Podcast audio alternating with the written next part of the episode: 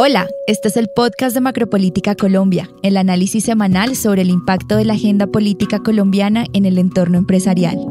El presidente Gustavo Petro anunció cambios en su gabinete ministerial. Este escenario sugiere problemas internos relacionados con la cohesión del Ejecutivo. ¿Estamos ante una fractura en la gobernabilidad del presidente Petro?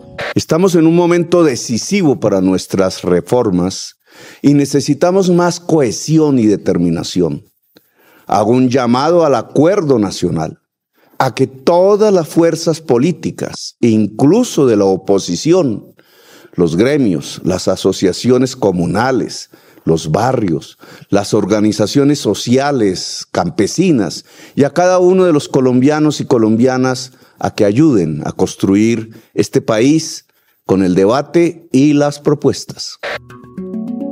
Soy Juana Acuña, consultora de asuntos públicos de Prospectiva Colombia. Para analizar este tema están conmigo hoy Mario Gómez, director de Prospectiva, Jairo Libreros, consultor asociado, y Zulma González de Macropolítica Colombia y nuestra moderadora hoy. Muchas gracias Juana, un saludo muy especial para ti y para nuestros clientes. Mario, Jairo, qué gusto tenerlos en los micrófonos del Macropolítica Podcast. ¿Cómo están? Muy bien, muchas gracias por la invitación. Hola Zulma, Mario, Juana, a todos. Un feliz día. Esta semana evidenciamos la salida del ministro de Educación, la ministra de Cultura y la ministra de Deportes. Estas salidas sugieren un problema interno en el Ejecutivo, que parecen estar superpuestos a la falta de comunicación que habíamos identificado como el principal reto para este gobierno. ¿Estamos ante una crisis ministerial o este escenario refleja más bien una fractura en la gobernabilidad del presidente Petro? Yo creo que estamos ante ambas circunstancias. Primero que todo, el hecho que solamente hayan durado estos ministros siete meses se sale del promedio de duración de un ministro en el poder en Colombia. El promedio que ha medido prospectiva es de dos años. Eso es el histórico. Y por otro lado, frente al tema de gobernabilidad, pues también tiene mucho que ver aquí. Hemos siempre hablado cómo era importante mantener cohesionado el gabinete. Esas diferencias que hay entre ministros técnicos y activistas ya se están empezando a ver y estamos viendo los efectos que están teniendo en el día a día de la operación de la Casa de Nariño.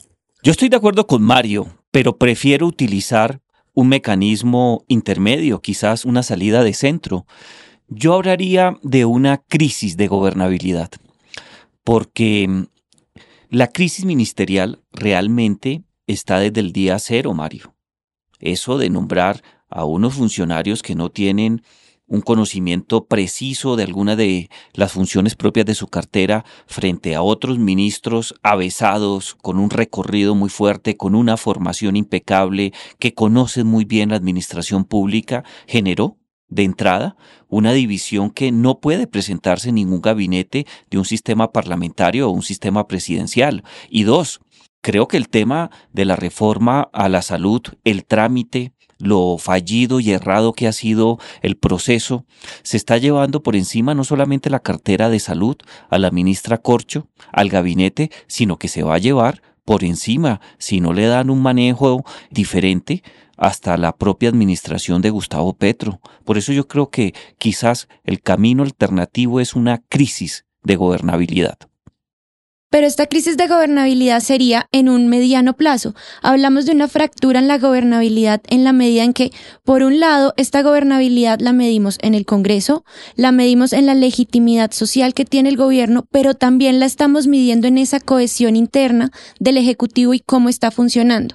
Por ahora, en el Congreso, la gobernabilidad muestra señales de, pronto de desgaste en la luna de miel, pero la legitimidad social, y lo corroboramos con las recientes cifras de aprobación, está bajando. Y la cohesión interna en el gabinete, pues está mostrando también fracturas, pero que pueda que el rumbo cambie y así como sea un poco más negativo, también puede fortalecer estos nuevos cambios, esa cohesión y cambiar el norte que quiere dar Gustavo Petro en ese manejo de su gabinete. Yo creo que todos esperamos que eso ocurra, Zulma. También puedo compartir muchos elementos de, de la presentación, pero yo creo que el tema adquiere unos ribetes políticos muy preocupantes, porque lo que viene pensaría yo, tan pronto se acabe la discusión del Plan Nacional de Desarrollo, la salida de otros dos ministros y no descarto la salida inmediata también del director de Planeación Nacional. Y en ese momento vamos a conocer la capacidad de de gestión que tenga Gustavo Petro, si va a subir a más ministros que tengan un perfil eminentemente de motivadores, influenciadores. Activistas, como lo llamamos en perspectiva. Exacto, como que el término preciso es activista, o a optar por tener un gabinete que le genere a los actores políticos, sociales y económicos mayores niveles de tranquilidad y de confianza. Ahí creo que puede haber una, una línea que nos permita entender qué va a pasar. Es más, Ulma, no sé qué opine Mario, pero fíjate, estamos a dos meses de que ese escenario, que sería muy preocupante, se llegue a dar. Yo concuerdo con Jairo. Tan es así que el Congreso ya se le está saliendo de las manos al gobierno. No están siendo capaces de liderar el debate, congresistas individualmente les están metiendo goles en lo que está sucediendo en el trámite en la comisión, no tienen ningún líder adentro entendiendo cómo funciona el proceso legislativo y quienes tienen una experiencia extensa en Congreso están aprovechándose de estas circunstancias. Por otro lado, que es un tema aún más preocupante, esa falta de coordinación dentro de los miembros del gabinete también preocupa. No estamos hablando de esos miembros de gabinete que han manifestado divisiones frente a otros. Estamos hablando de los que se deberían estar coordinando. Y eso también va a afectar muchísimo su gobernabilidad en el Congreso. De acuerdo, Mario, la salida de estos ministros cambia radicalmente la conformación del gabinete presidencial. Del total de ministros, que son 19, 7 pertenecen al grupo político, 8 son cuota personal. En ese sentido, 4 ministros serían considerados como técnicos y políticos. ¿Esto representa un reto para Gustavo Petro en términos de legitimidad? Claro que es un reto en legitimidad y en otras áreas, pero lo más preocupante es en el tema que tú anotas, Zulma. Estamos en un momento coyuntural en donde puede darse una situación de naufragio de diferentes proyectos, por lo menos los conceptos, el objeto, la filosofía y las mal elaboradas formas del proyecto de reforma a la salud, eso ya se perdió. Eso está en manos del Partido Liberal, conservador, la U, y no sería raro que termine ganando el pulso el señor Germán Vargas Lleras, que volvió por lo menos no a la política, pero sí al Congreso a radicar un nuevo proyecto de reforma a la salud, pero como ley estatutaria. Eso es mucha habilidad de este señor Vargas que ha demostrado ser un animal político, pero también hay que tener en cuenta que empieza el tema de la disputa, las alianzas y la conformación de quiénes van a ser las personas que se de disputar los cargos en las elecciones del 29 de octubre. Entonces yo creo que, como tú decías, está en juego también la luna de miel. Hay una cantidad de elementos que se tienen que desatar dentro de las próximas semanas y no tengo muy claro si Gustavo Petro en su condición de presidente, pero también de cabeza visible del pacto histórico y de la coalición de gobierno, va a lograr maniobrar para recuperar algo de legitimidad y de gobernabilidad. Yo sí veo muy compleja la legitimidad del gobierno y esto explico por qué. Primero que todo, para la legitimidad es muy importante que Petro haga lo que la sociedad espera de él.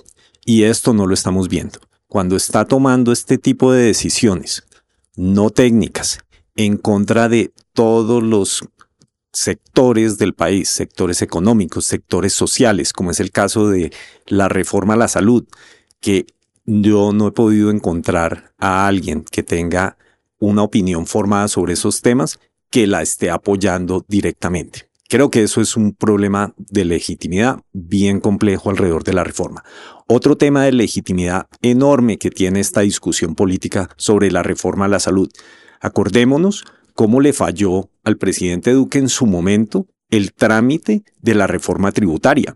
Y esto fue porque él no estuvo en contacto con los diferentes partidos políticos antes de llevarla al terreno del Congreso. El Congreso se enteró de esa reforma, tributaria en el momento que fue radicada. Lo mismo está sucediendo acá con la reforma a la salud y en su momento se dijo que por eso había fracasado esa reforma. Eso mismo le va a suceder. Y en términos de legitimidad, también se va a afectar porque esta forma de actuar con ministros técnicos que dan una opinión frente a temas que ellos consideran tienen que manifestar una opinión técnica, va a afectar la decisión de un eventual ministro respetable para entrar al gabinete. Es que ¿quién va a querer estar en ese gabinete con esta forma de actuar? Es muy buen punto, Mario. Eh, llega, llega un momento, generalmente a partir del tercer año de gobierno o por lo que consideran algunos analistas cuando el sol ya da a la espalda del mandatario y del cuatrenio. En ese momento subirse a un ministerio es, es un deporte de alto riesgo. La gente no quiere poner en tela de juicio el prestigio. De manera particular, las nuevas figuras y los nuevos liderazgos pues no están interesados en eso. Y aquí podemos estar en, una, en un evento que rayaría por completo lo que ha ocurrido en diferentes cuatrenios durante la historia republicana en Colombia, que ya cierto tipo de personajes no quieran subirse a la administración porque tienen la preocupación de salir desprestigiados simplemente por aceptar. Son costos políticos muy altos, ¿no? Pero bajo este escenario, ¿qué viene hacia adelante? ¿Cómo proyectamos el gobierno de Gustavo Petro, por lo menos en el mediano plazo? Yo creo que en el mediano plazo hay dos elementos a tener en cuenta. El primero, yo tengo por lo menos la ilusión, quizás la esperanza, que podamos retomar cierto tipo de temas de campaña que han fracasado por una mala designación de las cabezas titulares de los ministerios, de los sectores administrativos. Yo creo que es necesario barajar nuevamente. Pronto. Le pongo un ejemplo. Tenemos una cartera acéfala. No hay ministro de defensa. No existe. Una persona que tiene una historia de vida muy admirable, reconocida, el doctor Iván Velázquez, pero no hay direccionamiento estratégico, no hay política, no hay planes o programas de seguridad o de defensa nacional, nadie sabe a qué se dedica, no habla, la situación cada día se deteriora más en términos objetivos de seguridad y en términos de percepción de inseguridad. Entonces yo creo que se requiere un trabajo muy fuerte de barajar nuevamente el escenario y dos, quizás la excusa de tener la aprobación en el Congreso del Plan Nacional de Desarrollo permite una nueva orientación del contenido de las políticas públicas. Yo quiero eso que el gobierno salga fortalecido, porque pensar algo diferente es condenarnos como colombianos a una situación fallida. Mario, ¿cómo contrastarías esta mirada que ofrece Jairo frente al estilo de gobierno que vimos de Gustavo Petro en la alcaldía y el que estamos evidenciando hoy en día en su presidencia? Petro siendo Petro. Esto mismo lo vimos durante la alcaldía, donde su gabinete todo el tiempo estaba conformándose semana a semana, se desbarataba, se creaba. La diferencia es que en ese momento se hacía a través de Twitter. Aquí lo estamos viendo a través de alocuciones presidenciales. Pero imagínense la situación que va a estar un ministro todo el día pensando en qué momento el presidente va a tomar una decisión. Por otro lado, creo que el gobierno va a verse en unas dificultades muy grandes cuando se da cuenta de la institucionalidad que tiene el país. Y eso es lo que le está sucediendo en el trámite de las reformas en el Congreso. El Congreso al final del día está haciendo su trabajo y está haciendo un balance de poder. Eso va a generar que el presidente reaccione de una forma no creo que muy positiva cuando se dé cuenta que todas sus promesas de campaña, con la forma como está operando, se le van a embolatar. Ustedes han mencionado ya un tema bastante importante, sobre todo en este contexto coyuntural, y es la reforma a la salud. La reforma a la salud no ha encontrado una narrativa común frente al desarrollo de esta en el Congreso y lo hemos visto por los distintos encuentros con los partidos políticos y los dirigentes. ¿Este mismo escenario se podría repetir con la reforma laboral y la reforma pensional? Ya estamos en eso. Si no hay un cambio en el manejo entre la Casa de Nariño, los partidos políticos, el Congreso de la República y los actores sociales, se va a repetir la historia. El problema es que cuando repetimos eventos del pasado, primero se repiten como una tragedia y luego como una farsa. Y aquí puede ocurrir esto último. La reforma a la salud puede seguir los pasos o puede ser el referente para seguir los pasos en materia de reforma pensional, laboral y muchas otras que están en el tintero. Se requiere un cambio, se requiere una forma de relacionamiento completamente diferente y algo más importante, un liderazgo, que no solamente comprometa mermelada, sino otro tipo de incentivos políticos para generar consensos. Yo estoy en desacuerdo con Jairo. A mí lo que me parece es que aquí hay una diferencia fundamental entre la reforma pensional y la reforma a la salud. Y esto es quién la está liderando.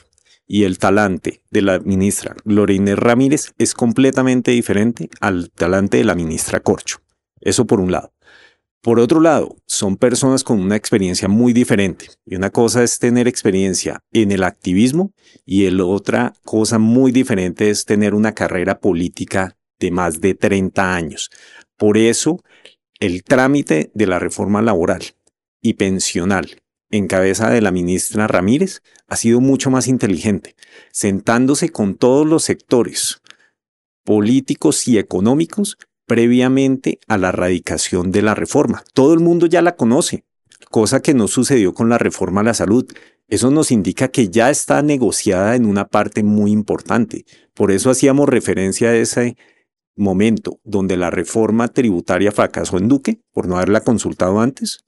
En la salud está sucediendo lo mismo, pero eso es una diferencia fundamental y por lo cual yo no estoy de acuerdo con Jairo. Yo estoy de acuerdo contigo en que son ministras distintas, pero tan pronto se cae un proceso de reforma y tú tienes una victoria frente al Ejecutivo, los partidos políticos buscan repetir el escenario porque les, daba, les da visibilidad, mayor legitimidad y ya van a empezar a pensar única y exclusivamente en las elecciones. Pero sin duda, Mario, sin duda, son ministras diferentes. La una con gran experiencia, no solamente en temas eh, de la cartera de, del trabajo, sino en la vida política, pública y eh, con un liderazgo que es indiscutible. Estoy de acuerdo en ese punto contigo.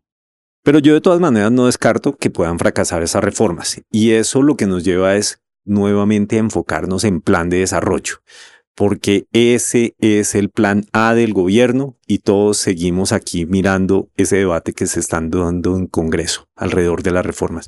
Todos esos temas los puede sacar vía plan de desarrollo el gobierno nacional. Mario, Jairo, un gusto tenerlos el día de hoy. Muchas gracias por acompañarnos. Muchísimas gracias. Para mí siempre es un honor. Para Prospectiva será un gusto compartir con nuestros clientes los principales insumos analíticos del equipo de Macropolítica Colombia. Feliz día y que estén muy bien. El Departamento Administrativo Nacional de Estadística, DANE, presentó los indicadores del mercado laboral para el mes de enero. Según la entidad, la tasa de desempleo se ubicó en 13,7%. En comparación con el 2022, las cifras presentadas muestran un incremento anual en la tasa de ocupación y participación. Esta semana se conoció el borrador de la reforma laboral propuesta por el Ejecutivo. Estabilidad laboral, recargos dominicales y regulación del trabajo en aplicaciones son algunos de los puntos fuertes de esta reforma. Se espera que en dos semanas el gobierno radique el proyecto de ley en el Congreso de la República. Los partidos liberal, conservador y de la U presentarán sus propuestas para la reforma a la salud. A través de estas posturas se buscará fortalecer el articulado del gobierno nacional. Este fue el Macropolítica Podcast, el podcast semanal del equipo de análisis político de Prospectiva Colombia. Durante este episodio usted escuchó audios de la Presidencia de la República de Colombia. Gracias por escucharnos y hasta la próxima semana.